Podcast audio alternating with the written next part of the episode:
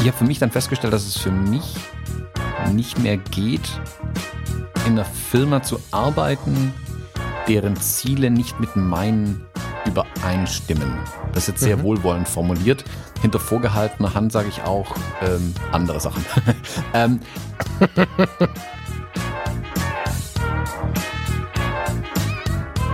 selbst muss ich dann sagen, ist es immer wieder so, wie so oft, dass der, der es dann halt vermittelt, immer wieder auch nochmal aus den Augen verliert. Mein Ziel war es auch nicht, dann muss ich mehr arbeiten, damit ich mehr verdiene, sondern mein Ziel war es, die Dinge zu tun, auf die ich Lust habe, die Dinge, die mir Spaß machen, was mir Freude bereitet, dass ich nach zwei Stunden Arbeit am Tag, also Arbeit, nachdem ich zwei Stunden produktiv irgendwas getan habe, in Anführungszeichen, sagen kann, oh, das hat Spaß gemacht, das war ein toller Tag und dann nach zwei Stunden mich auf die Couch verabschieden kann. Dass ich aber genauso gut nach einem 14-Stunden-Tag sagen kann, wo ich wirklich nach Hause komme, nachts um zwei von einer Hochzeit zum Beispiel, völlig fertig bin, ich riech wie ein Frettchen ähm, und sagen kann, geiler Tag, hat Spaß gemacht. Mhm. Es war, hat, ging in die Richtung, in die ich gehen möchte.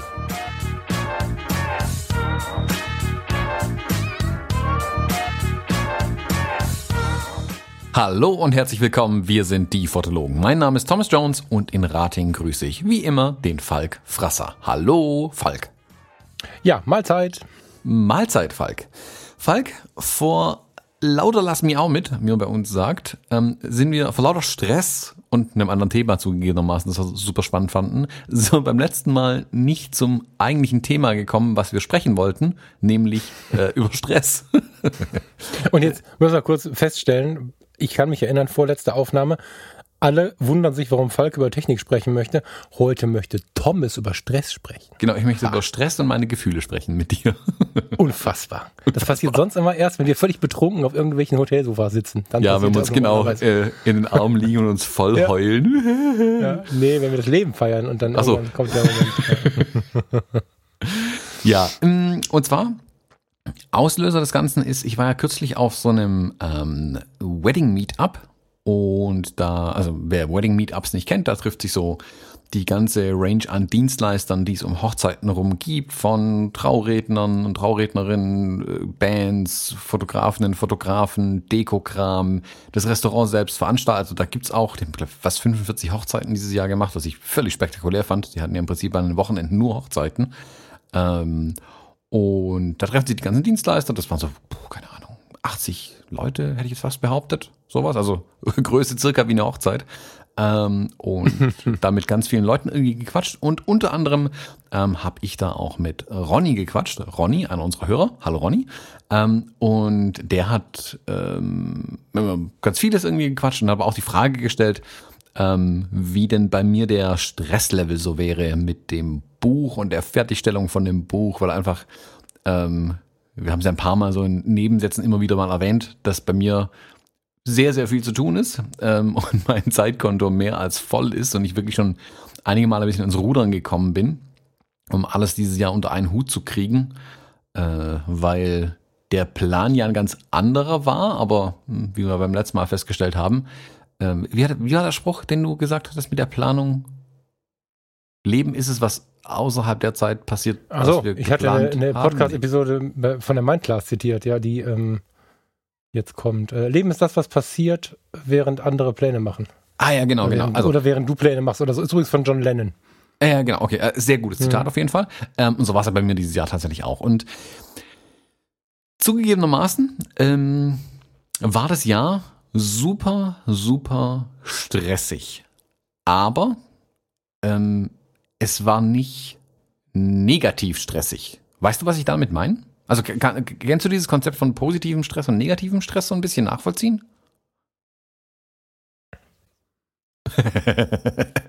okay. Voll. Hat das ähm, Jahr nicht also so viel find, funktioniert, aber voll. Es gibt eine negativ ja. stressige Situation ja. im Leben, also wenn alles drunter und drüber geht, irgendwelche Katastrophen passieren, keine Ahnung, Auto kaputt, ähm, jetzt hier deine Airline geht pleite, bevor man in Urlaub fliegt, ähm, Hund krank und also wenn so unvorhergesehene, Dinge passieren, die sich auch wirklich negativ aufs Leben äh, auswirken. Und dann muss man immer noch selbst für sich entscheiden, wie negativ ist es jetzt oder wie nahe lässt man sowas sich ran oder man hat unendlich viel zu tun und es kommt noch mehr Arbeit obendrauf, die man eigentlich nicht machen möchte, auf die man also wirklich keine Lust hat. Ähm, das ist sehr negativer Stress. Vor allem ist es dann negativer Stress, wenn auch das Ergebnis nie wirklich zufriedenstellend ist oder wenn man mit egal wie viel Arbeit und Bewegung man, also mit wie viel Geschwindigkeit man sich bewegt und wohin man sich bewegt, am Ende landet man eigentlich nicht da, wo man eigentlich hin wollte. Also ähm, und man kriegt auch keine wirkliche Belohnung ist vielleicht falsch, aber keine Bestätigung mhm. dessen, was man getan hat. Also ähm, ich kenne das halt aus der eigenen Erfahrung raus früher im Angestelltenleben, dass ich unfassbar stressige Zeiten hatte und ich sogar, ich sag mal, während dem Stress noch dachte, yeah, so cool, da ist ein Ziel und das erreichen wir jetzt und wir das Team, Chaka, äh, wir kriegen das hin und da gibt es so ein Team Spirit dann irgendwie und dann am Ende hat man das Ziel erreicht und dann steht man vor und denkt sich, ja, jetzt kommt einfach das nächste Ding und eigentlich interessiert es keinen. Am besten wirst du noch angemeckert dafür, dass du dir so viel Mühe gegeben hast, so von wegen, man hätte es schneller machen können, man hätte es billiger machen können oder anders oder schöner oder wie auch immer. Also das ist alles immer sehr, das türmt sich so auf und ist sehr negativer Stress, finde ich irgendwie. Es gibt aber auch, finde ich, diesen positiven Stress. Ähm, ich habe den zum Beispiel, wenn ich so eine Hochzeit fotografiere auch. Also das ist ja auch unglaublich ähm, stressig dann manchmal zwischendurch. Da ist, du solltest an zwei Orten gleichzeitig sein. Ähm, du weißt, an der einen Kamera ist gleich der Akku leer. Du brauchst noch eine Speicherkarte. Draußen regnet es vermutlich auch noch gleich, wenn wir aus der Kirche rauskommen. Unglaublich viel passiert und du musst jetzt irgendwie rocken und managen. Und es könnte also es ist stressig, aber ich finde, es ist ein positiver Stress, weil das sind alles ähm, Probleme oder Situationen, die sich lösen lassen und am Ende stehst du da, kannst dir selber auf die Schulter klopfen und wenn du das richtig machst, ähm, klopft dir auch das Brautpaar oder die Gäste oder wer auch immer auf die Schulter und sagt, yeah, wir haben was gemeinsam erreicht und das ist irgendwie cool, da ist dann irgendwie eine Bestätigung einfach da äh, in irgendeiner Art und Weise. Und ähm, ich weiß nicht, ob das alle immer unterscheiden können oder wirklich so mit dem Finger drauf zeigen können, wann das eine oder das andere ist, aber ich habe so viel mit Stress üben können in meinem Leben, behaupte ich, ähm, dass ich mittlerweile eine relativ gute Antenne dafür habe. Was sind Dinge, die ich nicht machen möchte, weil ich weiß, die, selbst wenn ich sie schaffe, habe ich am Ende nichts gewonnen ähm, und nichts erreicht und fühle mich nicht besser hinterher. Und was sind Dinge, die sind vielleicht viel anstrengender, aber ich weiß genau, wenn ich das geschafft habe, dann fühle ich mich richtig gut am Ende, egal wie stressig es in der Zwischenzeit auch ist. Und ich finde, durch den Stress und diese, also positiven Stress und diese Herausforderung wächst man ja auch ein Stück daran irgendwie, ähm, wenn man sowas macht. Ähm, auf jeden Fall hat es mich sehr, sehr ins Nachdenken gebracht. Ich habe mit Ronny dann darüber ein bisschen gequatscht, ähm, weil er sich, ah, ich will schon sagen, fast in Anführungszeichen Sorgen gemacht hat, ähm, ob das nicht zu viel ist, was ich mir dieses Jahr zugemutet habe. Und ähm, wir beiden haben ja auch ein paar Mal gesprochen. Also du hast ja sehr, sehr, sehr viele Ausschnitte jetzt aus dem letzten halben Jahr, sage ich jetzt mal, von mir gehabt, wo Anfangspläne zerkrümelt sind, die ich eigentlich hatte. Dann war so ein bisschen Vakuum da und dann ist das Vakuum überfüllt worden mit Dingen, die da reingekommen sind. Und hast da so, ja wirklich, wir gleichen uns ja oft genug ab, hast ja ganz viele ähm, äh, Messpunkte, wenn man das ganz sachlich formulieren will, an mir gehabt. Wie war dein Eindruck? Also wie, wie würdest du es als ähm, Außenstehender tatsächlich sehen? Hm, du bist so ein bisschen so ein Ozean, ne? Du bist so ein Wellentier irgendwie. Das, ähm ja, das ist, ja, das ist, das ist in meinem Kopf gerade passiert. Das gibt's glaube ich nicht. Ähm, es gibt Phasen, in denen werde ich aktiv angesprochen, ob es dir gut geht.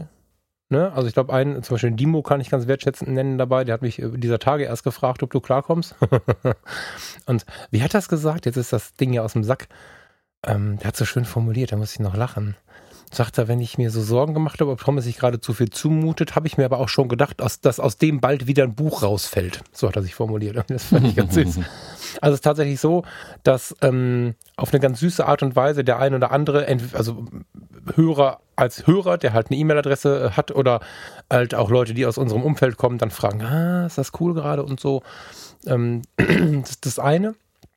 Dass es also schon auffällt, wenn du irgendwie für Außenstehende, das ist ja das wichtige Detail dabei, ähm, gefühlt zu viel tust. so, dann erlebe ich dich aber auch.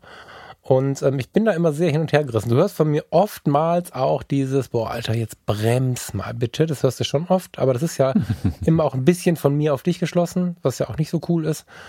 Ähm, Und ganz oft ist es tatsächlich auch so, dass dieser Hashtag 95, den du damals gewählt hast für deine Lebensgeschwindigkeit, während ich die 72 gewählt habe auf unserem Workshop, äh, tatsächlich ein bisschen dein Leben bestimmt. Also du brauchst ja auch eine gewisse Form von Bewegung, du brauchst eine gewisse Form von Action. Was aber viele nicht sehen, ist, ähm, dass du dennoch dir ja auch die, ähm, im Moment war es nicht so, meistens übers Jahr die Ausgleichentspannungen gönnst. Also du Du machst dir ein Frühstück, du machst dir ein Mittagessen, du gehst mit dem Hund raus und alles das sind Situationen, wo andere halt im Büro sitzen und den ganzen Tag Stress haben. Da nimmst du dir schon für so Ausgleichsmomente, fährst irgendwo hin, fliegst irgendwo hin und plötzlich bist du in New York, dann fährst du mit Steffen nach Israel.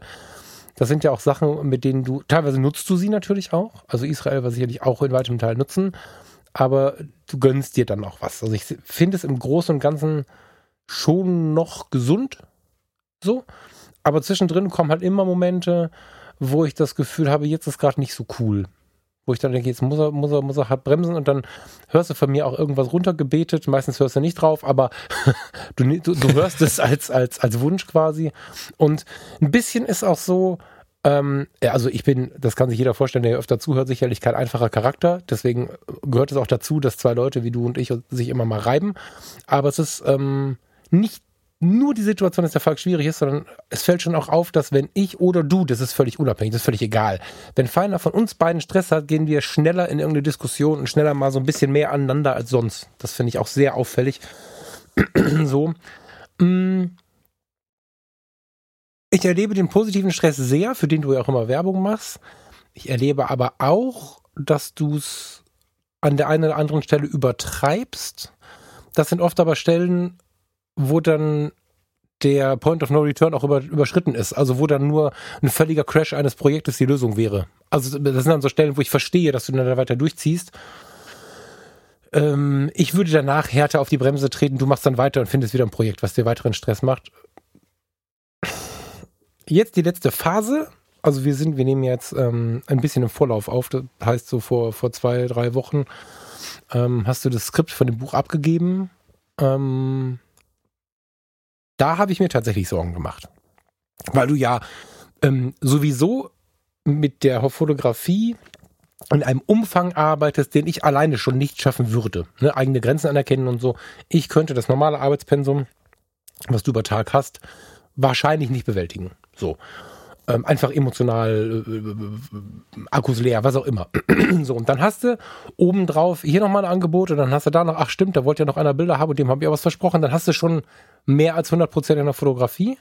Dann kommt irgendwie ähm, die Situation, dass du die Möglichkeit bekommst, über einen Verlag ein Buch zu schreiben, sagt man auch nicht nein. Und ratzfatz hast du zu viel auf dem Zettel. Das Erschreckende dabei ist, das, was ich gerade anmahne, ist mir ja genauso passiert. Das waren alles nicht so, nicht hm. so nicht so hohe Wellen, weil meine Grenzen weiter unten liegen. Aber dann, wenn wir mal bei Wellen bleiben, ist es halt so, dass ich auch ein kleineres Schiff habe. Das heißt, ich gerate dann genauso ins Trudeln, auch wenn die Welle vielleicht zwei, drei Meter kleiner ist.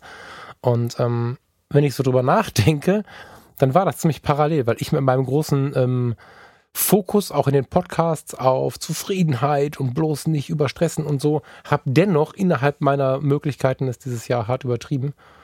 Ähm, das finde ich ganz interessant, so als, als, als Blick zurück auf das Jahr, ähm, dass das uns beiden so gegangen ist. Bei dir würde ich jetzt allerdings, wenn du es so direkt hören willst, das hast du per WhatsApp schon ein paar Mal bekommen und am Telefonat, jetzt wirklich raten, jetzt wirklich mal einen Anker zu schmeißen. Und jetzt mhm. würde ich mir was gönnen. Ich würde mich, glaube ich, aktiv belohnen. Es gibt immer, also so im therapeutischen Ansatz, ich bin ja von so Menschen umgeben, die immer alle so therapeutisch denken und arbeiten, weil, sie, weil das halt ihr Job ist die finden Belohnung immer nicht so gut. Ich bin ein totaler Fan von Belohnung. Ich finde, du müsstest dich jetzt belohnen. Nicht nur materiell, sondern irgendwie auch zeitlich und so. Aber hm. das beobachte ich jetzt mal gespannt, inwiefern du das schaffst, tatsächlich dann jetzt hm. mal die Handbremse anzuziehen, ein bisschen zu Fuß zu laufen, vielleicht ein bisschen das Fahrrad zu nehmen und, und äh, ja, Fenster aufmachen, Umwelt mitbekommen. Da bin ich gespannt, was draus gehört. So. Ja, mein Fahrrad ist ja letzten Sommer geklaut worden. Das, das geht ja nicht, das stresst mich. Aber kannst du das ein bisschen nachvollziehen, meine, meine, meine Sicht so auf, auf dein Jahr, auf dein halbes Jahr? Achso, ich dachte, ob ich nachvollziehen kann, dass mein Fahrrad geklaut worden ist. Das kann ich überhaupt nicht nachvollziehen. Ja. Das ist so ein schönes Fahrrad. Das war ein schönes Fahrrad? ähm, ich, ja, schon toll. Ich fand, war ein tolles Fahrrad. Ja, dann ist ja klar, Fahrrad nicht gemochten wurde. uns. Mann. Ja, ja, vielleicht, vielleicht stimmt. Ähm, ich glaube noch, dass es hier irgendwo im Fluss liegt, vermutlich, weil es ja abgeschlossen war und sie es vermutlich nie aufbekommen haben. Aber anderes Thema. Aber ähm, ich will vielleicht kurz ein, ein bisschen ein, ein, Bild zeichnen und denen, die neuer beim Podcast dabei sind, so ein bisschen einen, einen Rahmen geben, ähm, wo wir zwei herkommen tatsächlich, ähm, was da schon war, warum wir uns für dieses Thema auch so interessieren ähm, und was dieses Jahr so los war. Wer, ich habe gerade extra nochmal nachgeguckt, wer ein bisschen unsere ähm, Hintergrundstories mal ein bisschen hören möchte, sich dafür interessiert, dem seien die Episoden 31 und 40 empfohlen. Ähm, Gibt es auf fotologen.de slash 031 oder slash 040.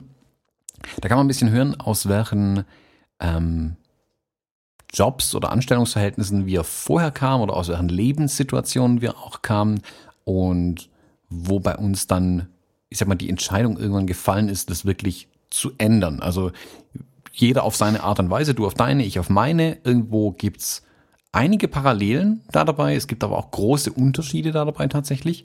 Ähm, ich finde aber beides zu hören, ist wirklich mal, ähm, glaube ich, kann interessant mhm. sein, eben weil wir es aus zwei unterschiedlichen Sichtweisen und ähm, ja, Standpunkten beleuchten und auch die Geschichte ja dann doch unterschiedlich ist. Also ich würde empfehlen, da mal reinzuhören, wer es noch nicht kennt, ähm, dem sei das empfohlen.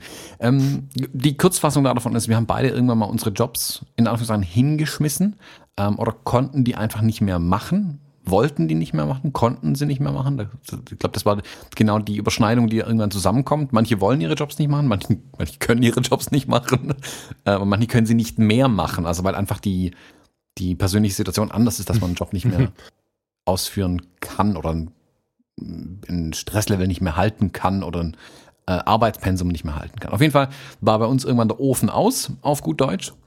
Wir haben alles hingeworfen und gesagt, wir müssen was in unserem Leben ändern. Ähm, ich bin dann in die Selbstständigkeit gegangen, weil ich nach, oh, wie lange habe ich dann als Angestellter gearbeitet damals? Ähm, für 15, 16, 17, 17 Jahre war ich dann in Angestelltenverhältnissen unterwegs. Ähm, ich habe für mich dann festgestellt, dass es für mich nicht mehr geht, in einer Firma zu arbeiten, deren Ziele nicht mit meinen übereinstimmen. Mhm. Das ist jetzt sehr wohlwollend formuliert. Hinter vorgehaltener Hand sage ich auch ähm, andere Sachen. ähm, das hat zum einen mit Persönlichkeit zu tun, wie ich irgendwas machen möchte. Und es hat zum anderen mit ähm, sachlichen Themen zu tun, was ich machen möchte. Und beides hat irgendwann nicht mehr gestimmt. Das Wie hat nicht mehr gestimmt, also der persönliche Umgang mit Kollegen, Vorgesetzten, Angestellten, wie auch immer. Und das war's, also das Thema, was wir eigentlich tun, hat mich auch nicht mehr gerockt irgendwann. Das kam dann übereinander und dann war für mich, haben noch eine Weile gebraucht, um dann endlich den ganzen Kram hinzuwerfen und sagen, nee, ich mache jetzt mein Ding ähm, und ich mache das, worauf ich Lust habe. Mhm. Ich hatte damals, wo ich mich selbstständig gemacht habe, hatte ich zwei Szenarien im Kopf, wie das Ganze laufen könnte. Szenario 1 war, ich sitze nur noch vor der Playstation und mache nichts anderes mehr, wird im besten Fall Pro-Gamer ähm, und verdiene damit mein Geld. Wäre für mich nicht so gelaufen.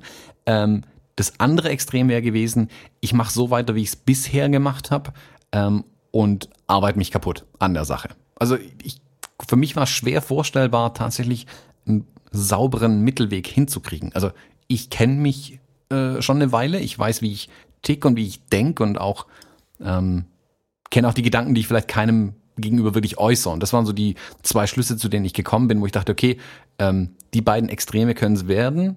Äh, ich versuche die Mitte zu treffen irgendwie. Und ich habe mir auch von vornherein auch zum Beispiel den Entschluss gefasst, ich mache mich nicht selbstständig, um mich kaputt zu arbeiten. Das habe ich bei hm.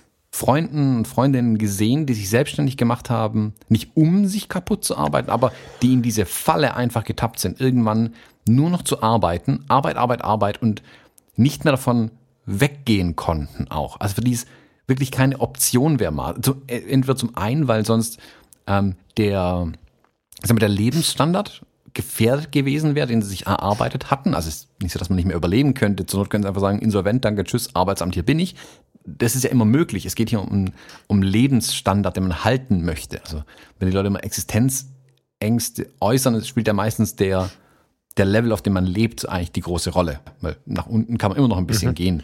Ähm, die und dann tappen die oft in diese Falle, dass sie sich wirklich kaputt arbeiten, was ja aber auch das Leben oftmals ruiniert, sind wir ganz ehrlich. Also ich habe genug Menschen erlebt, die sich wirklich durch ihren Job als Angestellter oder ob auch eben gerade bei den Selbstständigen sich wirklich kaputt gearbeitet haben. Das wollte ich auf gar keinen Fall. Mir war klar, das will ich nicht. Also das wäre das eine Extrem auch gewesen. Und egal wie gut es mir da dabei gegangen wäre, finanziell vielleicht, ähm, habe ich von vornherein gesagt, das ist nicht mein Interesse. Also ich will mich nicht kaputt arbeiten, ich will aber auch nicht reich werden. Mir war von vornherein klar, dass wenn ich mich selbstständig mache, werde ich sicherlich erstmal einen Rückschritt machen, gehaltsmäßig zum Beispiel. Das war völlig klar, dass ich erstmal weniger verdienen werde. Aber mein Ziel war es auch nicht, dann muss ich mehr arbeiten, damit ich mehr verdiene, sondern mein Ziel war es, die Dinge zu tun, auf die ich Lust habe, die Dinge, die mir Spaß machen, was mir Freude bereitet, dass ich nach zwei Stunden Arbeit am Tag, also Arbeit, nachdem ich zwei Stunden produktiv irgendwas getan habe, in Anführungszeichen, sagen kann, oh, das hat Spaß gemacht, das war ein toller Tag und dann nach zwei Stunden mich auf die Couch verabschieden kann. Dass ich aber genauso gut nach einem 14-Stunden-Tag sagen kann, wo ich wirklich nach Hause komme, nachts um zwei von einer Hochzeit zum Beispiel, völlig fertig bin, ich riech wie ein Frettchen ähm, und sagen kann, geiler Tag, hat Spaß gemacht. Mhm. Es war, hat, ging in die Richtung, in die ich gehen möchte irgendwie. So war meine, meine Ausrichtung damals am Anfang. Und wie wir festgestellt haben, Pläne sind eins, Realitäten sind was anderes. Ähm, für dieses Jahr hatte ich einen relativ gut formulierten Plan damals gehabt. Äh, Anfang des Jahres haben wir uns da ein bisschen über, äh, drüber unterhalten. Also nicht gute Vorsätze direkt, sondern eher so, was ist unser, unser Thema für das Jahr? Was wollen wir machen? Was sind so äh, die Träume, auf die wir hinarbeiten, ein Stück weit? Äh, oder die Ziele, auf die wir hinarbeiten? Ähm, das hat sich bei mir im Frühjahr ziemlich viel, ziemlich zerschlagen gleich. Also vieles hat nicht funktioniert von dem, was ich machen wollte. Ähm, mhm. Auch gerade angestachelt durch sowas wie Israel zum Beispiel habe ich meine, ah, meine Ausrichtung ein Stück weit geändert, was ich machen wollte und vieles kam überhaupt nicht zu tragen dann. Ähm, und dann, wie ich bin, ändere ich meine Pläne auch. Also ich bin da schon, ich sage mal, man muss flexibel bleiben und ähm, äh, es gibt von Bruce Lee diesen schönen Spruch, a mind like water. Also gedanklich so flexibel bleiben wie Wasser, die Probleme umfließen quasi. Ähm, und so versuche ich auch zu denken, wo ich dann gemerkt habe, okay, die Sachen funktionieren nicht. Dann dachte ich mir, okay, cool, dann sattel ich halt auf der anderen äh, Seite ein bisschen auf. Ich wollte ja für dieses Jahr zum Beispiel die Hochzeiten ein Stück weit reduzieren, weil ich einfach andere Projekte angehen wollte. Da sich aber in den ersten zwei, drei Monaten in diesem Jahr fast alle anderen Projekte, die ich angehen wollte, irgendwie zerschlagen haben, dachte ich mir, hm, bevor mir langweilig wird im Sommer, mache ich halt ein paar Hochzeiten mehr und habe dann mhm. nochmal Hochzeiten obendrauf gepackt. Also alles, was an kurzfristigen Anfragen reinkam, habe ich gesagt, ja klar, mache ich, mache ich, mache ich, mache ich, mache ich, mache ich. Was ich eigentlich kategorisch abgelehnt hätte für dieses Jahr. Aber ich wusste ja, da kommen jetzt keine großen Dinger mehr. Das, was ich vorhab, kriege ich nebenher wunderbar hin. Ich kann sogar noch in Urlaub gehen. Alles easy. Und ab dem Zeitpunkt, wo ich diese Verpflichtung eingegangen bin mit den Hochzeiten, ab da ging's los, dass dann das Leben wieder äh, zuschlägt und mir ähm, nicht Knüppel zwischen die Beine wirft, aber Bälle zuwirft. Jetzt habe ich also diese Bälle mit meinem, meinem Tages-, also meinem täglichen Fotografie-Ding, sagen wir mal, mit Firmenkunden und so Geschichten. Ähm, dann kommt den, Hoch den Sommer über die ganzen Hochzeiten zu, das ist dann der nächste Ball, den man irgendwie oben halten muss. Und dann kam wirklich wie aus so einer Tennisball-Wurfmaschine kamen die nächsten Bälle angeflogen. Und das Schlimme war, was ist das Schlimme? Das Schöne und das Schlimme, das ist Jammern auf ganz hohem Niveau, mir ist es klar, dass es alles geile Projekte waren, die da kamen. Wirklich, die Business-Jobs, die kamen, waren super cool und super interessant und dann, klar nehme ich die dann an, das kriege ich schon irgendwie gewuppt. Und ich habe jeden Ball angenommen, angenommen, der kam, weil einer toller war wie der nächste. Also jeder Ball, der kam, war toller als die, die ich schon in der Luft hatte. Ähm, mein eigenes Ehrgefühl sagt aber auch, die, die ich in der Luft habe, kann ich jetzt auch nicht fallen lassen, irgendwie die Bälle. Also ich kann jetzt weder den Brautpaaren absagen, noch kann ich andere Projekte irgendwie fallen lassen. Da bin ich dann, das ist sicherlich ein, äh, ich nenne es mal eine Schwäche, dass ich da schlecht ja, Nein sagen kann auch. Also ich bin sehr, das sehr, ist ja das, was ich mit dem Point of No Return meinte. Genau, völlig wertschätzend. Also in dem Moment hätte ich wahrscheinlich, also außer Sachen zu crashen, hätte ich das auch nicht anders machen können als du jetzt. Mhm. Also genau, das, geht ja da, anders. Also. Das ist dann halt so eine Gratwanderung die ganze Zeit. Also wie viele Bälle kann ich in der Luft halten, ohne dass was runterfällt? Ähm, und wie tief kann ich manche Bälle wieder fangen, wenn sie schon fast runtergefallen sind? Also wo kann ich nochmal so einen, so einen Ausfallschritt machen und den Ball halt doch nochmal irgendwie in die Luft kriegen, obwohl er schon an der Hand vorbei war, mehr oder weniger. Mhm. Ähm, und so hat sich das den kompletten Sommer über angefühlt. Das in Anführungszeichen Schlimme war, ich konnte ja nicht mal drüber reden, weil ja auch viele Dinge nicht wirklich fix waren. Also das Buch zum Beispiel, das zieht sich ja schon ein paar Monate tatsächlich. Aber es zieht sich, das, das Projekt besteht seit Monaten, das geht schon den ganzen Sommer über. Ähm, ich wollte aber auch erst drüber sprechen, wenn ich mir wirklich klar war, okay, A, es wird ein Buch äh, und B, ich habe einen Stand erreicht, wo ich jetzt sagen kann, jetzt kann man auch drüber sprechen. Ich weiß, was wird's denn für ein Buch? Also wie sieht der Inhalt aus und und und. Also immer wenn ich gesagt habe, Geheimprojekt, war es zum Beispiel dieses Buch. Und den Sommer über bin ich ganz, ganz, ganz oft wirklich an meine Grenzen gekommen. Und das ist dann das, wo wir uns dann auch oft unterhalten haben. Und ich gemerkt habe, boah, am liebsten würde ich jetzt gerade irgendwas einfach fallen lassen. Also irgendwas will ich jetzt wegschmeißen. Ähm, mhm. Und wenn ich mir dann angeguckt habe, was ich tatsächlich alles gemacht habe, kam bei mir aber trotzdem immer wieder das Gefühl hoch, so viel hast du eigentlich gar nicht gemacht. Also über was beschwere ich mich eigentlich? Ich bin ja, wir hatten, glaube ich, in einer ganz alten Podcast-Episode mal schon gequatscht, dass ich immer so ein, immer das Gefühl habe, eigentlich noch zu wenig zu, zu machen. Also, mhm. ähm, wenn ich, keine Ahnung, 20 Hochzeiten im Jahr fotografiere, denke ich mir, ah, 20, 20 Hochzeiten, was sind 20 Hochzeiten? Ja, 52 Wochenenden. Da müssten 52 Wochenenden, äh, Hochzeiten gehen. So.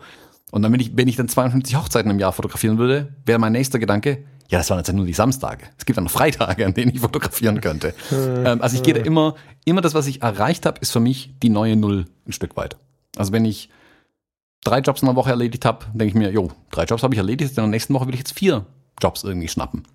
Und dann macht man neben dem einen Podcast noch einen anderen Podcast und macht noch einen YouTube-Kanal und macht noch ein paar Hochzeiten und schreibt noch ein Buch und hast du nicht gesehen. Und irgendwann merkst du dann, je, das war doch ein bisschen viel irgendwann.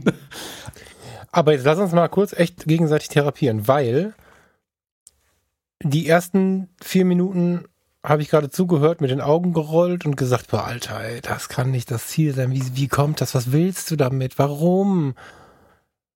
Und das Schlimme ist, dass das auf anderen Ebenen, aber wir haben es genauso gemacht. Also ich habe es genauso gemacht und das ist halt das, was mich gerade total erschreckt, weil eigentlich ist ja immer so das Bild, der Thomas rennt und gibt Vollgas und so und ähm, ich denke immer, ich mache zu wenig, ich muss noch mehr machen. So. Und in diesem Jahr ist ja, ich meine, jetzt habe ich 40 Stunden Arbeit angestellt, fremd gesteuert von jemandem, der mir sagt, wann ich wo zur Arbeit zu gehen habe, so. Und on the top habe ich halt äh, drei Podcasts, äh, Hochzeitsaufträge, Porträtaufträge, was auch immer. Und ich habe ja immer das Problem, ich mache zu wenig. Ich hatte mir Anfang des Jahres zwar vorgenommen, weniger Fotografie zu machen, den Fokus auf die Podcasts zu setzen, hat mich trotzdem weiter gestresst das Jahr über. Und ähm, wie, wie kommt man davon weg? Also ich bin ja der, der tatsächlich immer große Werbung dafür macht. In mein Class Podcast bei Fotografie tut gut sind das ja wirklich ähm, ganz generelle ja, Grundsätze, die, die ich da versuche zu vermitteln. Ähm, und selbst muss ich dann sagen, ist es immer wieder so, wie so oft, dass der, der es dann halt vermittelt, immer wieder auch nochmal aus den Augen verliert. Nur der Unterschied ist, glaube ich, ich versuche das weitestgehend ähm, oder ich versuche das fortwährend, hab so auf die Summe des Jahres ein halbes Jahr, wo ich es super schaffe, Tendenz steigend. Also mein klares Ziel ist tatsächlich weniger machen und zu an, anzuerkennen, wie viel ich gemacht habe. Weil ich, das Problem ist, ich schreibe ja nie was auf. Du schreibst alles auf, du hast alles sortiert, du hast Listen, die du nachschauen kannst. Ich lebe alles. Ich weiß, äh, also wenn man nichts beim Steuerberater abgeben müsste, wüsste ich gar nicht, was ich verdient habe und so. Und selbst das weiß ich immer erst, wenn ich es abgebe und habe es zwei Tage später vergessen. Also ich glaube ja dann auch, ich verdiene immer nichts und so.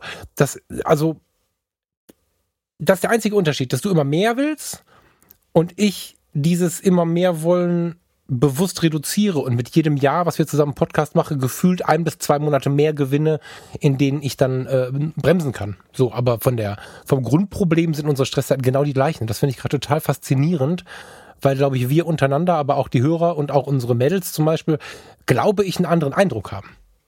Also Falk und Thomas haben die gleichen Probleme, ist jetzt nicht das, was man so denken würde. Zum Thema Stress. nee, nicht wirklich, tatsächlich. Ne, so. Der Sponsor unserer heutigen Episode ist Jimdo. Geht bei der Bestellung Fotologen ein, dann erhaltet ihr 20% Rabatt auf euer Pro- oder Business-Paket im ersten Jahr. Jimdo ist ein Website-Baukasten und die einfachste Möglichkeit, auch ohne Vorkenntnisse deine eigene Website, einen Blog oder Online-Job zu erstellen. Einfach Design auswählen, Bilder hochladen, Text rein und fertig. Es stehen dir zahlreiche professionelle Designs zur Auswahl. Die Jimdo Designs sind dabei responsive. Das heißt, sie passen sich automatisch jeder Bildschirmgröße an, sei es Desktop, Laptop, Tablet oder Smartphone. Jimdo enthält viele wichtige und viele coole Features. So sind alle Jimdo-Seiten zum Beispiel mit HTTPS verschlüsselt und mit den SEO-Funktionen ist es ganz einfach, die Findbarkeit deiner Website bei den Suchmaschinen zu verbessern. Auch die Einbettung von sozialen Netzwerken ist ein Kinderspiel. Und wenn man doch mal Fragen hat, bietet Jimdo einen schnellen und vor allem persönlichen Support. Für uns Fotografen aber natürlich besonders wichtig, bei Jimdo kann man ausdrucksstarke Bildergalerien erstellen und sogar passwortgeschützte Bereiche, zum Beispiel für Kunden anlegen. Zudem bietet Jimdo auch Pakete mit unbegrenztem Speichervolumen an. Der Start ist ganz einfach. Geht auf www.jimdo.de slash Fotologen und gebt bei dem Bestellprozess den Rabattcode Fotologen an. Dann erhaltet ihr 20% Rabatt auf das Pro- oder Business-Paket im ersten Jahr und unterstützt gleichzeitig uns und diese Show. Äh, es ist ja total interessant. Ich bin ja sicherlich einer von denen, die ich am meisten positiv ermutigen, mehr zu tun. Mhm. Sehr wohlwollend formuliert. Ähm, mhm. Gleichzeitig bin ich aber einer von denen, der dir, glaube ich, in den letzten Monaten am meisten gesagt hat, dass du dich einbremsen musst. Also, das stimmt. Ähm, das stimmt. Und es ja. geht aber Hand in Hand für mich tatsächlich. Also das ist ähm, mehr und weniger wirkt da, als wären es zwei Gegensätze auf einer Linie. Das ist aber gar nicht der Fall. Ähm, was ich immer sage ist, mach weniger von dem, was du nicht tun möchtest und mach mehr von dem, was du tun möchtest. Und ja. ähm, das hat mit Fokus zu tun, dass man eben die Dinge tut, auf die man tatsächlich ähm, Lust hat. Das heißt nicht, also um das Beispiel von vorne nochmal ranzuziehen, ähm, nur weil du Lust hast, nur noch Trash-TV zu gucken, ist es wirklich das, was du tun willst? Also man muss ich da schon genau in sich, ganz schlimm. Ja, also man muss da ein bisschen, ja, ja, genau. Äh, man muss aber ein bisschen in sich reinhören. Ähm, mhm. Was möchte ich tatsächlich? Also was, ähm, wo möchte ich hin irgendwie? Ähm, äh, Steffen hat es ja mal in einer Episode irgendwie bei euch auch erzählt, von wegen, wenn jemand, oder war es bei euch mit einem Segelboottester irgendwie? Von wegen, der, oh Gott, der muss jeden Tag auf den See raus und Segelboote testen und der hat halt die größte Freude am Segelboote testen und der findet mhm. Segeln halt geil, was andere nicht nachvollziehen können zum Beispiel so. Und das ist ja, ja. für jeden immer ganz individuell und persönlich was. Also, keine Ahnung, ich habe jetzt mit einem Lektor zu tun, der überarbeitet gerne Texte und das Allerschlimmste ist, er muss einen Text überarbeiten, den ich geschrieben habe, und da kann ich wirklich mitreden. Der ist grauenhaft. Das wäre für mich. Ah, da kann ich auch mitreden, das stimmt. Ja, das wäre ja für mich der Horror. Also ich, oh, ich, ja. ich, ich könnte das nicht. Also für mich ist ein Text schreiben ja schon schlimm. Gott bewahre überarbeiten. Ähm, Suche dir etwas, was du mit dem Herzen machst und du musst nie wieder arbeiten. Ist einer der Sätze, die ich mir immer wieder vor Augen rufe. Ja. So. Aber du musst da erstmal hinkommen. Ne? Also das ist ja selbst innerhalb dieser dieses Befreiungsschlages ist es wirklich Arbeit und deswegen bin ich so froh, diesen Mindclass-Podcast und Fotografie tut gut zu machen, weil es einfach, ähm, und bei, was rede ich hier? Bei den Fotologen ist es ja zwischen den Zeilen genauso immer dabei und diese beiden Podcasts sind ja aus unserem Erwachsenen. Also diese drei Podcasts zu machen, weil du nicht oft genug versuchen kannst, die Menschen da, zu ermutigen, daran zu arbeiten. Das ist ja ein Weg. Also ich bin ja nicht ähm, du, ich, Steffen, ich nehme Michael mit rein, mit dem machst du noch einen Podcast. Wir sind ja nicht irgendwie die Allwissenden, die erklären, wie es zu gehen hat, sondern wir müssen ja selber an unseren Wegen weiterarbeiten und viele feiern, dass ich irgendwie Teilzeit irgendwie gemacht habe, feiern, dass du gekündigt hast. Ja, aber ähm, trotzdem sich einzugrooven, mit all den neuen Herausforderungen umzugehen und jetzt in meinem Fall, ähm, dann hast du einen Tag mehr frei, dann denkst du, dir, dir gehört die Welt, aber dann willst du Arbeit machen für drei Tage frei. Und dann ist der gleiche. Und dann musste, das ist ja dieser Point of No Return. Ich habe ernsthaft überlegt, als ich vor ein paar Wochen auf Texel saß, welchen Podcast könnte ich denn mal killen? Weil, weil die Podcasts in 2019 in nicht geringem Anteil tatsächlich einen äh, ein bisschen was von meiner Fotografie genommen haben. nur für den Moment. Das ist gar nicht schlimm in meinen Augen. Aber ich konnte 2019 nur relativ wenig machen. Ich habe meine Aufträge gemacht, die haben mir den Urlaub ermöglicht und die haben mir alles Mögliche ermöglicht. Alles schön. Aber es war trotzdem nicht möglich, ähm, weil ich so viele tolle Dinge angefangen habe ähm, bis zum Ende alle Leidenschaften auszuleben. Ich nenne das jetzt mal so. Und dann habe ich da gesessen und habe ähnlich wie du mit deinem Point of No Return gesagt, nee, ist, also ich muss jetzt irgendwie meine ein bis zwei fotografischen Projekte, die ich im Sinn habe, durchziehen oder anstarten, obwohl die Fotologen als das absolute emotionale, aber auch aus der Vernunft heraus, also es ist das Mutterschiff. So. Die Fotologen, da gibt es überhaupt keine Diskussion, das, das ist ja wie eine Ehe mit uns beiden inzwischen schon. Das ist ja. Inklusive der Streitereien. Inklusive der Streitereien. Aber hab ich, hat dir das, hängt dir das noch nach? Bist du noch traurig? Nee, überhaupt nicht. Okay. ähm, okay. Dann müssen wir kurz ein bisschen weiter therapisch. Aber so, die Fotologen kannst du nicht kicken. Was machst du jetzt? Fotografie tut gut hängt mir irgendwie sehr am Herzen. Ist ein Baby.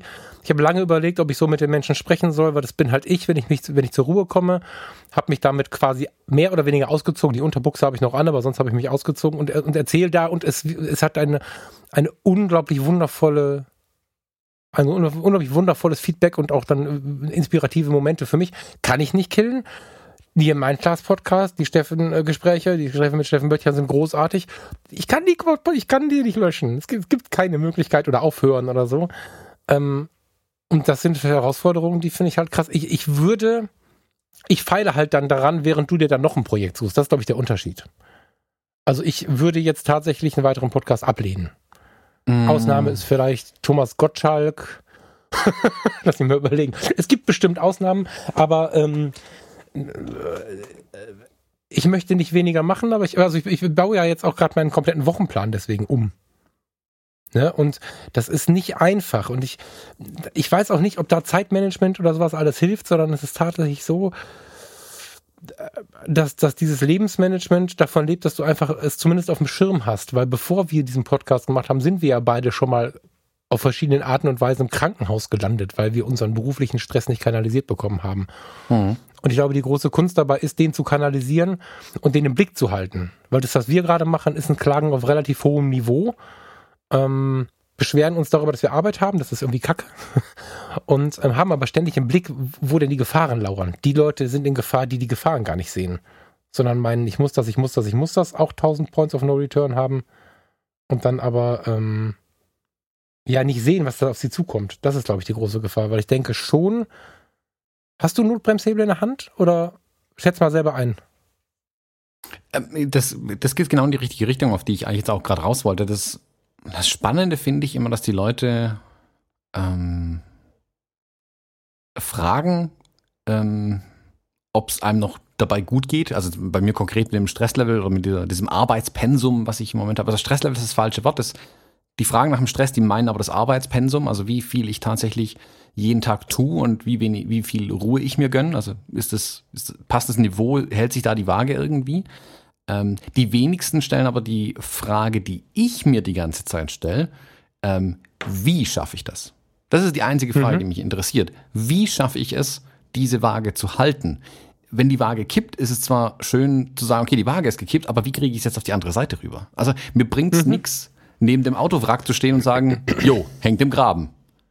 Ja, aber wie kriegen wir es jetzt raus? Also das ist für mich ein, der Zustand, dass es im Graben ist, ist, ist, ist blöd, aber wie kriegen wir es jetzt raus? Also wie, wie behebe ich die? ähm, diese Notlage, nenne ich sie mal. Oder noch besser, hätten da nicht Leitplanken sein müssen, damit ich gar nicht erst im Graben lande. Das interessiert mich viel, viel mehr mittlerweile, ähm, als es mich zum Beispiel auch früher interessiert hat. Also ich ja, weil du aber auch siehst, dass es im Graben ist. Also das, das muss man ja, trotzdem. Ich bin auch schon im Graben gelegen damit, genau, genau. Also ja, aber du bist weiter, du siehst es im Graben. Manche Leute haben ja erstmal wochenlang damit zu tun, zu, zu verstehen, dass sie im Graben sind. Du bist ja schon lange dabei, das Ding abzuschleppen, während andere noch im Auto sitzen und versuchen, den Gang einzulegen und nicht verstehen, warum im Graben nichts mehr weitergeht. Die sitzen ja. weinend am Schreibtisch, wenn keiner hinguckt und, und, und wenn sie nicht weinen, weil sie zu geil dafür sind, dann, dann haben sie anderen Stress und haben Ohrenpfeifen und, und, und, und sind traurig oder was auch immer, die merken gar nicht, dass sie im Graben sind und dass die Räder matsch durchdrehen und dass nichts mehr auf die Straße kommt, während du schon lange einen Abschlepper bestellt hast und so weiter. Und einen Job draus gemacht hast. Werbevideo für den Abschleppwagen oder so. Kurzes Randding da dazu. Ein äh, Bekannter von mir hatte mal einen Autounfall, bei dem er von der Straße abgekommen ist. Das Auto hat sich überschlagen. Er lag dann auf dem Dach, ähm, also auf dem Dach stehen geblieben, quasi das Auto. Ihm ist überhaupt nichts passiert bis zu diesem Zeitpunkt. Ähm, als er dann so einigermaßen zu sich kam und er hat zugegeben, dass nicht ganz realisiert, was los war, hat er gesehen, dass im Dach des Autos über dem Beifahrersitz seine CDs liegen. Er hat versucht, an die CDs ranzukommen, was nicht ging, ähm, weil er hat halt. Sich abgeschnallt. Und hat sich abgeschnallt und dann hat er realisiert und sich erst verletzt, dass er auf dem Dach lag. Ja. Also ähm, ich glaube, man muss. Das mit dem, mit dem Gang einlegen und Gas geben ist ein, ein, Bild aus dem Rettungsdienst. Du kommst nicht selten an einen Unfallort. Ich habe es dreimal gehabt und derjenige steckt irgendwo im Auto fest oder klemmt am Baum. Motor mhm. aus, die Karre ist völlig Schrott, äh, Gliedmaßen sind gebrochen, ich will jetzt nicht zu sehr ausführen, aber er versucht den Rückwärtsgang einzulegen, weil irgendwas stimmt hier nicht und er will mal irgendwie ausparken. Also mhm. das ist jetzt gar kein so unrealistisches Bild, was ja dann auch ins Büro passt, wenn die Leute nicht wissen, wo sie sind. Aber du hast recht, das ist die Gefahr. Ja. Genau. Ähm, also für mich, ich habe halt ganz viele Lehren aus dem gezogen, was ich bisher erlebt habe. Und eins der Dinge, die ich am meisten gelernt habe, ist, mehr auf mich selbst zu hören und mich selbst auch zu erkennen. Also erkenne dich selbst. Es fängt an beim, will ich mich wirklich selbstständig machen? Will ich diesen Weg beschreiten äh, mit all seinen Konsequenzen? Und die können es positiv oder negativ sein. Ähm, und was will ich auch machen? Ich bin ehrlich, ich bin froh, dass ich mich erst Mitte, Anfang Mitte 30 selbstständig gemacht habe. Hätte ich das Anfang Mitte 20 gemacht, hätte ich mich vermutlich in die gleiche Kacke reinmanövriert, wie ich es bei Freunden von mir gesehen habe, die das so gemacht haben. Die dann hm. nach fünf, sechs Jahren völlig ausgebrannt waren, kaputt, äh, Ehe kaputt, alles kaputt, irgendwie, also wirklich mit allem im Graben drin lagen. Ähm, ich glaube, das wäre mir mit Mitte 20 auch passiert, weil ich mir, weil ich zu doof gewesen wäre für vieles und mir auch die Erfahrung gefehlt hätte. Ähm, dessen, was ich noch habe erleben müssen, um zu erkennen, was will ich eigentlich, was will ich nicht, um dann die richtigen Entscheidungen später zu treffen. Du hast jetzt zum Beispiel gerade gesagt, dass du äh, in deinem persönlichen Chaos, äh, nenne ich es mal ganz wohlwollend formuliert, in deiner chaotischen Art, die du halt hast als Falk, dass du mhm. rotierst und tust und machst und du hast, hier einen Podcast und da das und dann Zellen, dann kommt da noch ein Ball angeflogen, dann schnappst dir den und dann tust ihn zu den anderen Bällen, dann wunderst dich, wo sind die eigentlich hingekullert. Irgendwie funktioniert's. Ähm, es ist aber halt ein bisschen chaotisch für Außenstehende auf jeden Fall manchmal, also für mich zumindest. Ähm, während ich, ich bin ja auch so ein Chaot eigentlich. Also wenn du die letzten Wochen mein Büro gesehen hättest, hier sah es wirklich aus, als hätte eine Bombe eingeschlagen. Also Unordnung par excellence.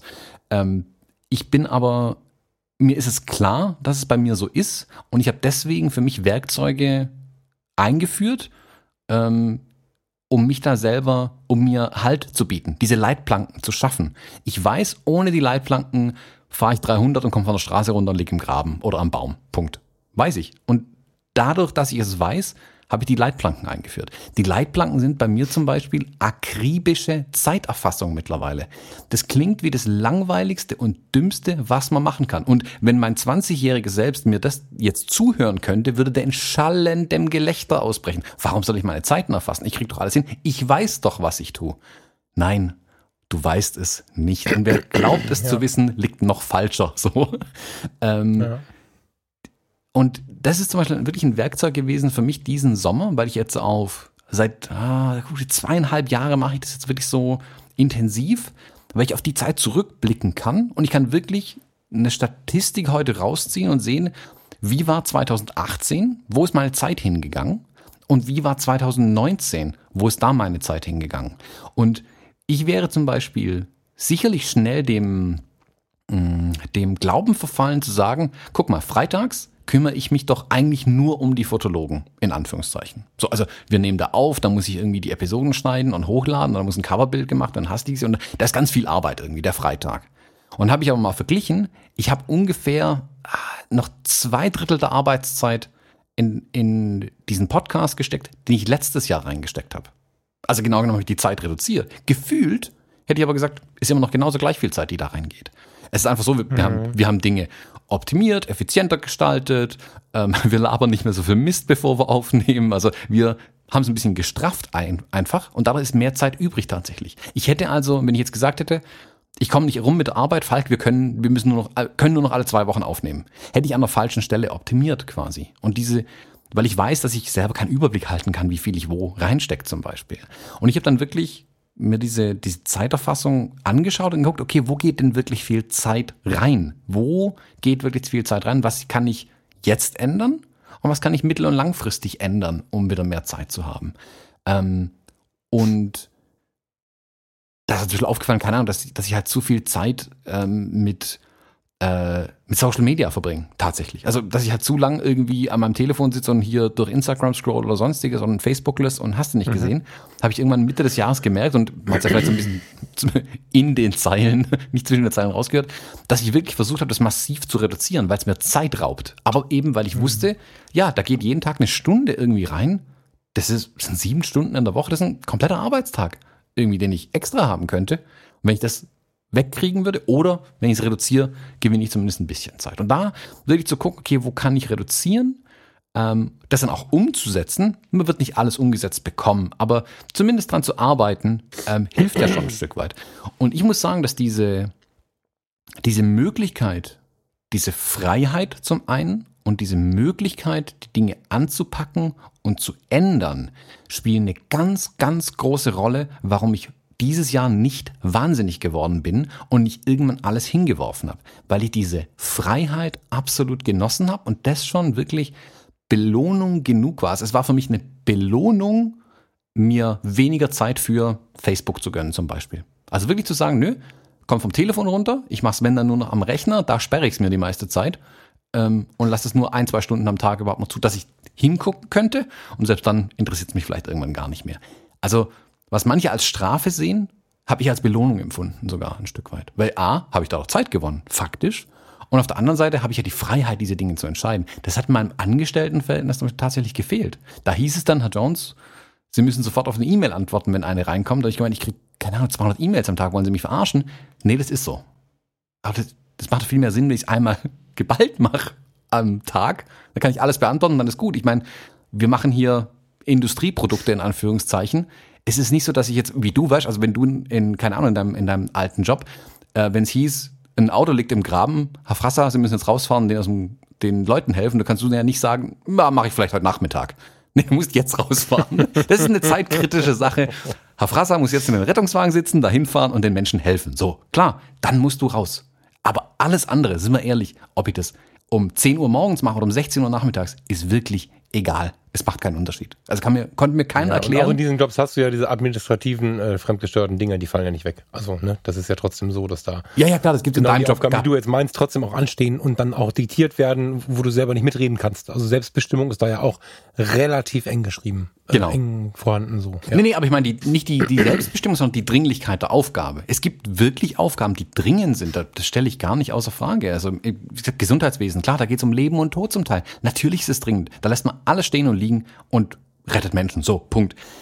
Aber ob ich um 10 oder um 16 Uhr eine E-Mail beantworte, ist einfach egal. Das kann mir keiner erklären, mhm. dass es nicht egal wäre. Ähm, mhm, mh. Solche Dinge lassen sich schieben. Und ich habe zum Beispiel dieses Jahr auch gemerkt, ähm, ich muss auch das wieder selber ein bisschen besser machen. Also habe ich alle Benachrichtigungen am Telefon ausgeschaltet. Ich krieg's gar nicht mehr mit, wenn E-Mails reinkommen. Die liegen jetzt auch mal zwei Tage, dann beantworte ich sie. Und was habe ich festgestellt? Geht genauso gut. Es macht ja. keinen Unterschied. Und wirklich diese Freiheiten zu haben, die Dinge anzupacken und zu ändern, ähm, erzeugen oder haben das ganze Jahr über ein positives Gefühl erzeugt. Ich will nicht sagen, dass das Jahr einfach oder immer schön war. Also da haben auch viele Dinge drunter gelitten, ähm, die nicht hätten drunter leiden sollen. Also die Kommunikation zwischen dir und mir, wie viel Zeit konnte ich mit der Luisa verbringen, um irgendwelche Dinge zu tun, wie viel konnte ich mit der Lila draußen auf der Wiese springen und Ball werfen. So, also mein großer Traum ja, dass Lila einen Ball holt. Hat mhm. weniger geklappt, als ich dachte, weil ich manchmal wirklich sagen musste, hey, ähm, Lila muss heute mit Luisa mit ins Büro. Ich brauche selbst diese zweimal halbe Stunde, die ich mit Lila irgendwie laufen gegangen wäre, wäre mir ganz recht, wenn ich die heute für mich haben könnte, um was zu machen. Das kann man nicht immer machen. Wie gesagt, diese Freiheit zu haben, ist natürlich der volle Luxus. Das ist mir schon auch klar. Ich glaube aber auch, dass man sich ein Stück weit schaffen kann tatsächlich. Man muss halt nur die richtigen ähm, Hebel in die Hand nehmen und für sich selbst halt erkennen, wo kann man tatsächlich ansetzen, was kann man an sich selbst verbessern, was kann man ändern irgendwie. Ähm, Lass uns da mal kurz, ähm, bevor, bevor ich es vergesse, kurz mal eben reingehen. Also, was du bezüglich der ähm, das Tracking, also dieses Time-Tracking sagst, dass du einfach schaust, wie viel habe ich geschafft, wie viel habe ich nicht geschafft, wo kann ich Zeit sparen und so. Ähm, einer meiner Träume war ja, von dieser Form der Fremdbestimmung wegzukommen. Mhm. Also immer alles genau zu wissen. Da habe ich ja echt meinen italienischen Opa im Blut und dazu liebe ich es irgendwie, also ne, mit passt schon und alles mal so ein bisschen nach Bauchgefühl und so. Und ich liebe das ja auch so aus dem Bauch heraus zu handeln und damit meine ich jetzt nicht unvernünftig und dann Blümchen pflücken zu gehen, während andere sterben, sondern ein gesundes Bauchgefühl, einfach so ein bisschen auch die Dinge entscheiden zu lassen. Ich mag das. Aber ich gebe dir völlig recht, das ist gleichzeitig auch ein großer Teil des Problems. Erstmal, wenn du keine Ahnung hast, wie viel du arbeitest, egal wie, wie sehr ich immer dafür plädiere, nicht von sich auf andere oder von anderen auf sich zu schließen, ist es dennoch so, dass das ja passiert. Also ich umgebe mich mit Menschen, die fortwährend mehr in ihre Leidenschaftszeit stecken können als ich derzeit. Ich habe also 40 Stunden, die sind sicherlich cool, dafür bin ich dankbar. Da ist aber klar, ich schließe ein Geschäft auf, kümmere mich um Kunden und schließe ein Geschäft wieder ab. So. In dieser Zeit kann ich nichts Selbstverständliches machen. Dadurch, dass das aber nicht meine tiefste Herzensgeschichte ist, sondern ein Job, der mir Spaß macht, das ist ein Unterschied, ähm, ist es ja so, dass ich diese Zeit gar nicht so richtig als solches wahrnehme. Heißt also, mein Gefühl ist automatisch, wenn ich, guck mal, du hängst ab mit Thomas Jones, Steffen Böttcher, Michael Mori-Kirchner, Kai Beermann, ähm, aus meinem privaten Freundeskreis haben wir noch irgendwie den lieben Sascha, den Philipp, das sind alles Leute, die, die, die grüßen mich vom Rest der Welt und erzählen mir ihren, ihren, ihren faszinierenden Arbeitsalltag. Und ich habe halt diese Zeit im Laden ist cool, aber die zählt für mich nicht dazu. Das heißt, ich habe fortwährend das Gefühl, ich mache viel zu wenig. Wenn ich dann aber tracken würde und würde eine Arbeitszeit ausrechnen, wo natürlich die zehn Stunden pro Tag, in denen ich ja auch, boah, also auch schon Last mit habe, also auch, auch wirklich äh, Energie ablasse, wenn ich die mit reinrechnen würde, dann hätte ich ja jetzt schon 60, mindestens eine 60-Stunden-Woche. Und ähm, sag ja immer zu dir, hab nicht so viel Stress. Man sieht es nicht wie bei dir, aber am Ende verblase ich ja irgendwie auch so viel Scheiß. Das hätte ich gemerkt, wenn ich mal vor 80 Episoden auf dich gehört hätte, oder ich glaube, es sind fast 90, und mal so ein Time-Tracking angefangen hätte. Mhm. Das heißt, das hat auch was Gutes. Ich wehre mich immer noch. Das ist tatsächlich so, dass ich bis jetzt auch sagen muss, puh, ist jetzt irgendwie nicht meins. Ähm, aber eigentlich ist es ähm, einer der Punkte, warum ich immer wieder nicht merke, dass ich äh, in Richtung Ausbrennen gehe, wenn ich dann nur 20 Stunden Fotografie oder im Moment sogar 18 Stunden Podcast, 2 Stunden Fotografie mache, dann habe ich aber schon 60 Stunden allgemeine auf der Uhr und noch keine Wegezeit dabei. Mhm. Und ähm, bin dann irgendwo bei so einer Manager-Arbeitszeit oder mehr. Wenn ich nicht so ein unglaublich geduldiges Mädchen zu Hause hätte, die mir dann einen Kaffee macht und mir die Hand hält, während ich am Rechner noch irgendwie hier bastle und aufnehme und mache und tue, dann wäre ich damit vielleicht auch schon wieder vor die Wand gefahren. Mhm. Und äh, auch finanziell nicht zu wissen, was man verdient, klingt so, so komisch irgendwie. Ich habe neulich schon wieder gedacht, boah, jetzt gibst du so viel Zeit immer in die Podcasts und hier und da und habe mir überlegt, wie kann man denn so ganz authentisch, ohne dass die Menschen da irgendwie einen Nachteil von haben, sondern so Win-Win-mäßig was Geiles machen, wo man ein paar Euro mit verdient. Ja, tue ich ja es ist nicht das große Geld. Und es ist natürlich kein Vergleich zu einem äh, wie dir, der tagtäglich an den Dingen arbeitet. Aber ich hätte den kleinen Kleid all die vielen Male nicht zum, in die Tierklinik 160 Kilometer pro Strecke fahren können. Ich hätte die Zuzahlungen der Hund-OP-Versicherung, die wir zum Glück haben, nicht äh, leisten können, ohne äh, das hier, was hier läuft. Und ähm, ähm, hätte auch nicht in Urlaub fahren können ohne all das und so. Also ich das ist auch für Dankbarkeit extrem wichtig, dass man dann doch auch mal hinschaut. Also nicht nur auf den Fall hört, wenn er sagt, leben wir am Bauch, sondern so eine Mischung aus Falk und Thomas sich da rausholt und dann doch mal hinschaut, was habe ich hier eigentlich? Ne? Weil dann merkst du plötzlich, naja, eigentlich habe ich global betrachtet sowieso, aber auch sonst unglaublich viel. Und ähm, ja, hm. ich, ich habe da noch keine Lösung, weil dein Time-Tracking, weil du das gerade so sagtest, finde ich mega wertvoll. Ich für mich kann es halt irgendwie nicht anwenden und deswegen gucke ich dir noch weiter zu und bin gespannt, wie sich da irgendwie eine Lösung finden lässt. Aber das ist ich, ein wichtiger da, Aspekt. Ich kann da mal kurz einhaken vielleicht. Niemand Bitte. fand Time-Tracking dümmer und nutzloser als ich. Punkt. ähm, als ja. ich nämlich noch Angestellter war und man irgendwann gemerkt hat, dass die Ressource Thomas Jones völlig überlastet ist, hat man nicht auch ein Time-Tracking eingeführt. Und man hat den ersten Fehler im Time-Tracking gemacht. Man hat es mich irgendwie machen lassen.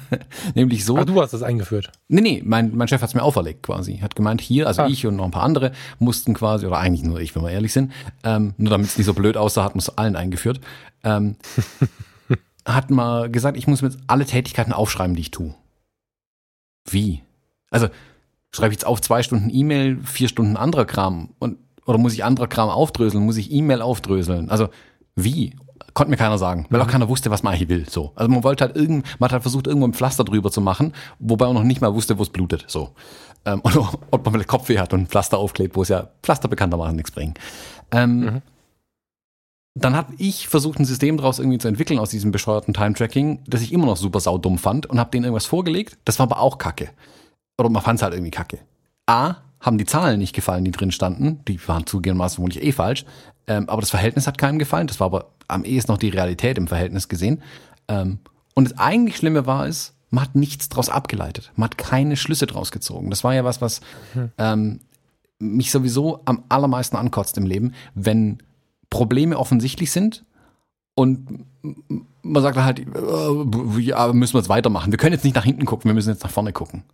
Aber dann machen wir doch die gleichen Fehler wieder. Das, das, das bringt ja nichts. Wir ändern nichts. Wir in sehenden Auges rennen wir ja in die Kacke irgendwie rein.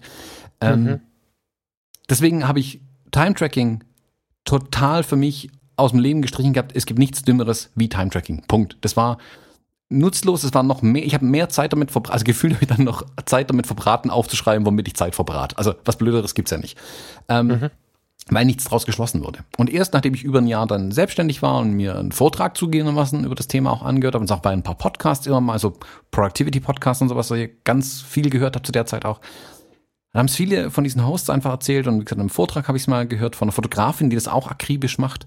Ähm, und da habe ich gemerkt, oh, ja, guck mal, wenn man es wirklich akribisch macht und sich vorher auch wirklich hinsetzt und überlegt, okay, wie will ich denn meine Zeit erfassen? Will ich jetzt ähm, aufschreiben, wie viel Zeit ich mit welchem Kundenprojekt verbringe, damit ich es am Ende sauber abrechnen kann?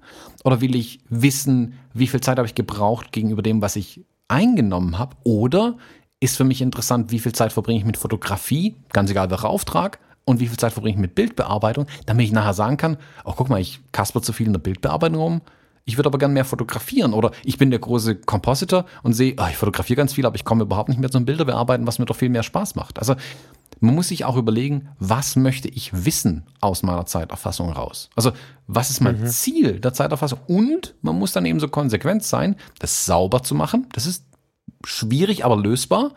Ähm, einfach lösbar mittlerweile sogar. Und und vielleicht noch schwieriger ist dann, die Konsequenzen zu ziehen. Wirklich am Ende zu sagen, guck mal, da habe ich viel Zeit verbraten. Und ähm, für mich ist, ich habe jetzt während du gerade gesprochen hast, habe ich in meinem Time-Tracking ein bisschen rumgeklickt und mal geguckt, ob ich so eine Easy-Going-Woche finde, irgendwann, bevor das mit dem Buch klar war. Beispielhaft habe ich jetzt eine Woche gefunden mit 57 Arbeitsstunden, die wohl scheinbar easy-going war. ähm, die sind immer ein bisschen verfälscht, weil das waren uns im Sommer halt auch die Hochzeitswochen. Also äh, allein in der mhm. Woche waren elfeinhalb Stunden Hochzeit, Fotografie, nur die Fotografie da davon. Ähm, aber egal welche Woche ich in dem Sommer anklicke, es ist immer fast ein Drittel der Zeit irgendwie oder ein Viertel der Zeit, die direkt schon mal ähm, in die Hochzeitsfotografie irgendwie reinging. Also sei es in die Fotografie selbst, in die Bildbearbeitung, in die Kommunikation mit den Brautpaaren, ähm, die Lieferung von Bildern, was auch immer, Fahrzeiten. Also was grob in diese Kategorie Hochzeitsfotografie reinging. Dieses Wissen, zu wissen, okay, ich verbringe damit sehr, sehr viel Zeit, gepaart mit der anderen Erkenntnis, dass ich jedes Wochenende auf einer Hochzeit war hat mich richtig, richtig hart frustriert. Und das sage ich als begeisterter Hochzeitsfotograf, weil es nicht mit meinem Ziel überein, in Übereinklang äh, war, was ich eigentlich wollte für diesen Sommer. Ich wollte ja eigentlich Freiheit haben. Das ist ja mein größtes Ziel, warum ich mich selbstständig gemacht habe. Ich will die Freiheit haben, die Dinge zu tun, auf die ich Lust habe. Und ich habe es irgendwie geschafft, mir diese Freiheit zum Teil zu nehmen. Deswegen, ich hatte ein Wochenende im äh, Oktober, das nicht eine Hochzeit war, sondern werden andere Termine drin gesteckt in diesem Wochenende. Und im, schon im, während dem Sommer war mir klar, okay, A, ich muss hier raus, aus dem Trott, aus meinem Büro, aus allem. Ich muss irgendwo hin, ich will fotografieren, ich will neue Bilder machen ähm, und ähm, will das Buch schreiben will mich darauf konzentrieren können. Mhm. Dazu muss ich alle anderen Ablenkungen mal eine Weile abschalten können. Also ich muss die Freiheit haben, abzuschalten, was ich abschalten möchte. Ähm, Banalitäten wie ähm, zu kochen.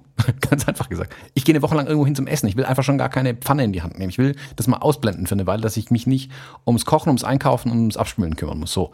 Ähm, und dann habe ich gesehen, ich kann maximal fünf Tage irgendwo hin, weil ich immer wieder hier sein muss, um eine Hochzeit zu fotografieren.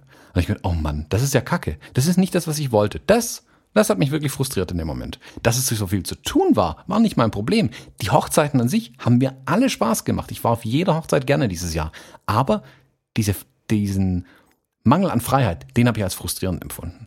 Und in der Sekunde, wo dieses Wochenende im Oktober sich geöffnet hat, weil der Termin ausgefallen ist, es war vier, fünf Wochen vorher, war meine erste Aktion, Google aufzumachen, Flüge nach New York zu suchen und mir ein Airbnb in New York zu buchen. Also mhm. sofort jede Lücke, die sie, die Lücke, die sie auftat, habe ich sofort mit was gefüllt, was mir unglaublich Spaß macht, wo ich mich unglaublich damit belohnt habe. New York hat mir so viel Spaß gemacht. Ähm, ich habe in den neun Tagen, was ich da unten war, viel erlebt, interessante Menschen kennengelernt, ähm, bin verreist, habe neue Dinge gesehen, habe an meinem Buch arbeiten können, konnte Videos drehen und konnte ähm, noch fotografieren ohne Ende, bin mit ganz viel Material zurückgekommen. Und am Ende konnte ich mir sogar auf die Schulter klopfen und sagen, hey, da sind echt ein paar gute Bilder dabei. Also ähm, sowas ist dann meine Belohnung man könnte das jetzt noch als zusätzlichen Stress empfinden, dann auch noch ja. irgendwo hinzufliegen und zu fotografieren und zu arbeiten, ja konkret. Es war immer noch, was landläufig als Arbeit bezeichnet wird. Deswegen tue ich mir gerade so schwer, wenn die Leute sagen, oh, wie war der Urlaub in New York? Nee, Urlaub würde ich es nicht nennen. Ähm, Urlaub mache ich jetzt äh, dann gerade in Südafrika. Das in New York war eigentlich Arbeitszeit, wenn man es ganz grob einordnen würde. Für mich war es eine Belohnung. Gleichzeitig habe ich aber auch an meinen Zielen weitergearbeitet, ein Stück weit. Und Mhm. Sowas hilft mir dann. Also sobald ich diese Freiheit irgendwo erkenne und da sofort zuschlagen kann und eben niemandem erklären muss, warum das der richtige Weg ist, warum genau das mir helfen wird, diesen Sommer zu überstehen, also im Oktober, hahaha. Aber wo ich im September gebucht habe, war mir schon klar, wow, Befreiungsschlag. Die nächsten vier Wochen, jetzt arbeite ich wieder auf was hin. Jetzt weiß ich, in vier Wochen steige ich in den Flieger und es wird voll geil.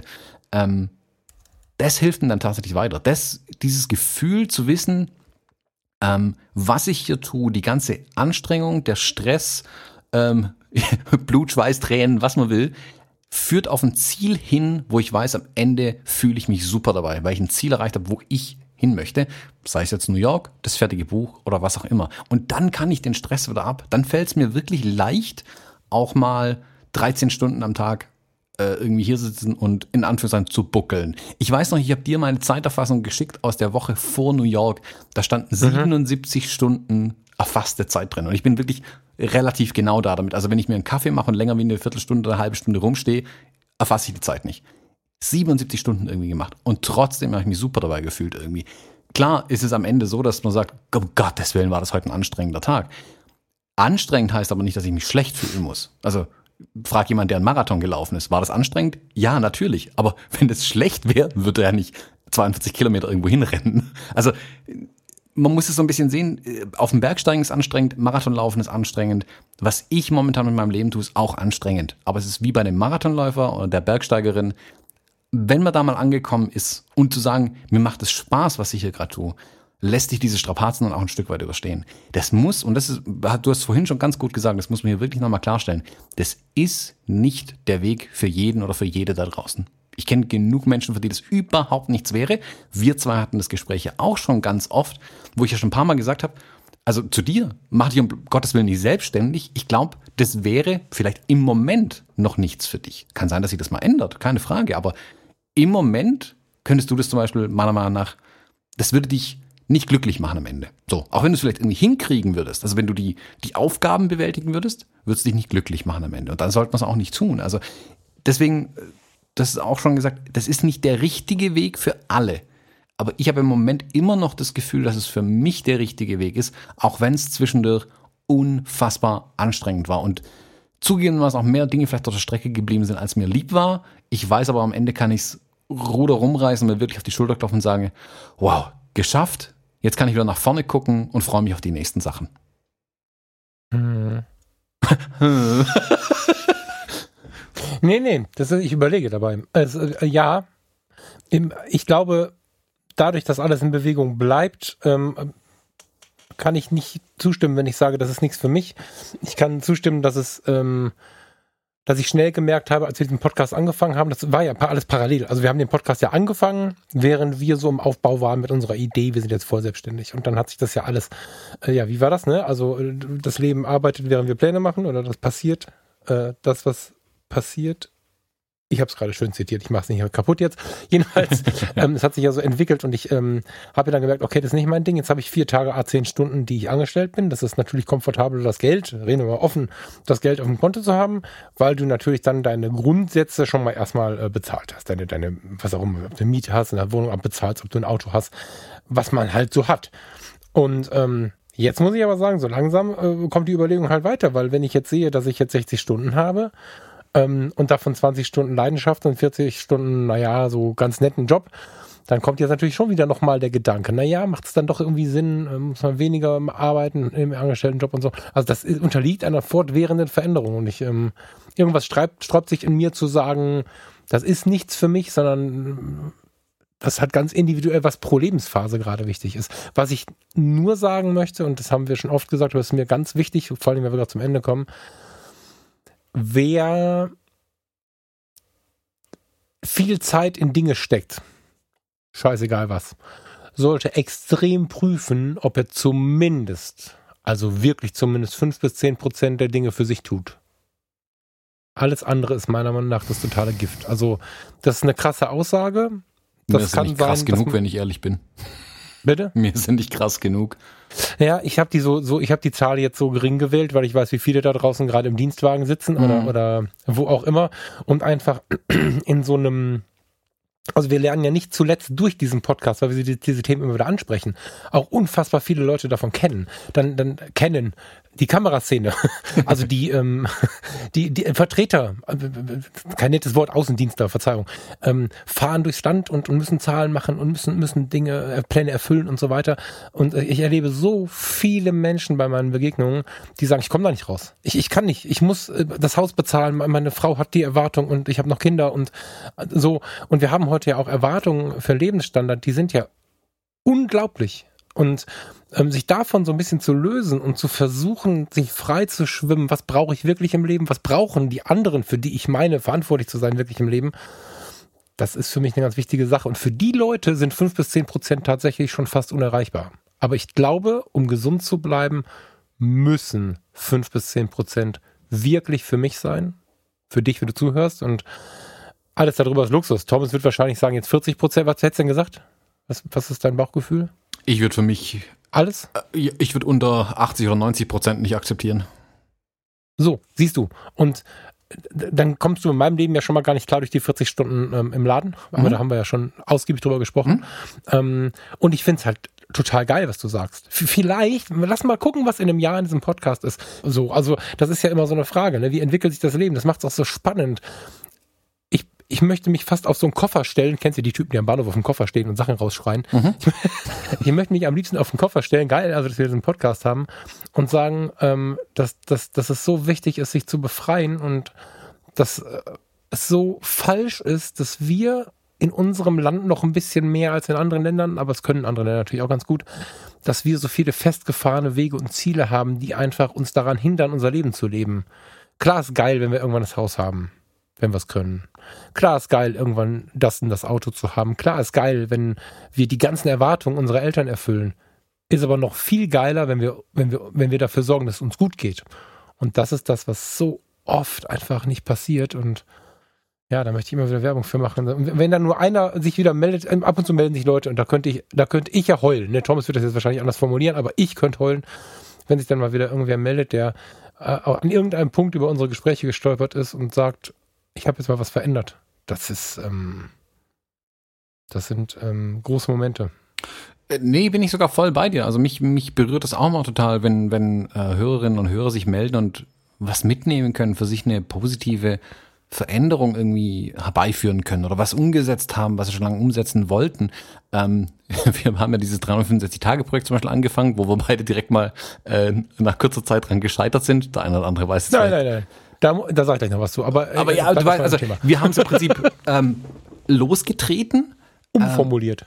Äh, oder umformuliert. Was, also wir haben was angestoßen und wir haben ganz viele Menschen angestoßen. Und ich freue mich über jeden, der immer noch postet, er ist immer noch dran und macht was. Und ich freue mich auch über die, die gesagt haben, nee, ich habe es abgelegt. Ich habe es hingelegt, ich mache nicht mehr weiter, aber ich habe eine Lehre draus gezogen oder aber ich habe gelernt, ich mag es total, Blumen zu fotografieren, was auch immer. Also hm. Jeder, der da was mitgenommen hat in irgendeiner Art und Weise, ähm, beeindruckt mich zum einen, weil ich weiß, wie schwer das sein kann. Ähm, und ich freue mich aber auch gleichzeitig total drüber, dass und wirklich High Five für jeden und für jede, die dadurch was mitgenommen hat, oder jedes durch unsere Gespräche irgendwas mitgenommen hat. Und jetzt, wir haben jetzt mal dieses Arbeitspensum, Arbeitslastding und bisschen Time-Tracking angekratzt, wirklich nur an der Oberfläche angekratzt.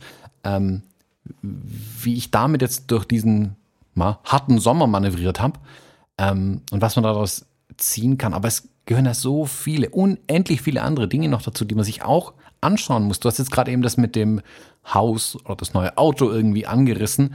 Ähm, wenn ich jetzt, ich sage das Wort mal und damit könnte man das nächste Fass aufmachen, wenn wir jetzt über sowas wie Minimalismus sprechen.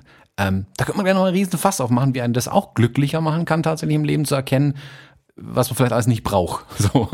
Ähm, und es ist. Während im Hintergrund meine letzten Hochzeitsfotos exportieren und ich in dieser Sekunde auf den Maybach gucke. Ja, äh, genau. erzähl weiter. Ähm, und aber auch da muss man eben erkennen, was, was brauchen wir was eigentlich? Aber es ist so, es gibt so viele Facetten und so viele Winkel, aus denen man das ganze Ding betrachten mhm. muss. Es ist nicht einfach. Also jeder, der da draußen jetzt sitzt oder jede, die da draußen sitzt und sich denkt, ähm, ich bin da dran schon gescheitert jetzt, also die oder schon längst abgeschaltet haben, jetzt vielleicht zufällig wieder zuhören, ähm, und an Gedanken ans Scheitern hat und was alles nicht geht und was nicht funktioniert ist, ähm, nee, falsche Gedanken. Punkt. Oder was heißt, nee, die, die Gedanken sind erstmal erlaubt.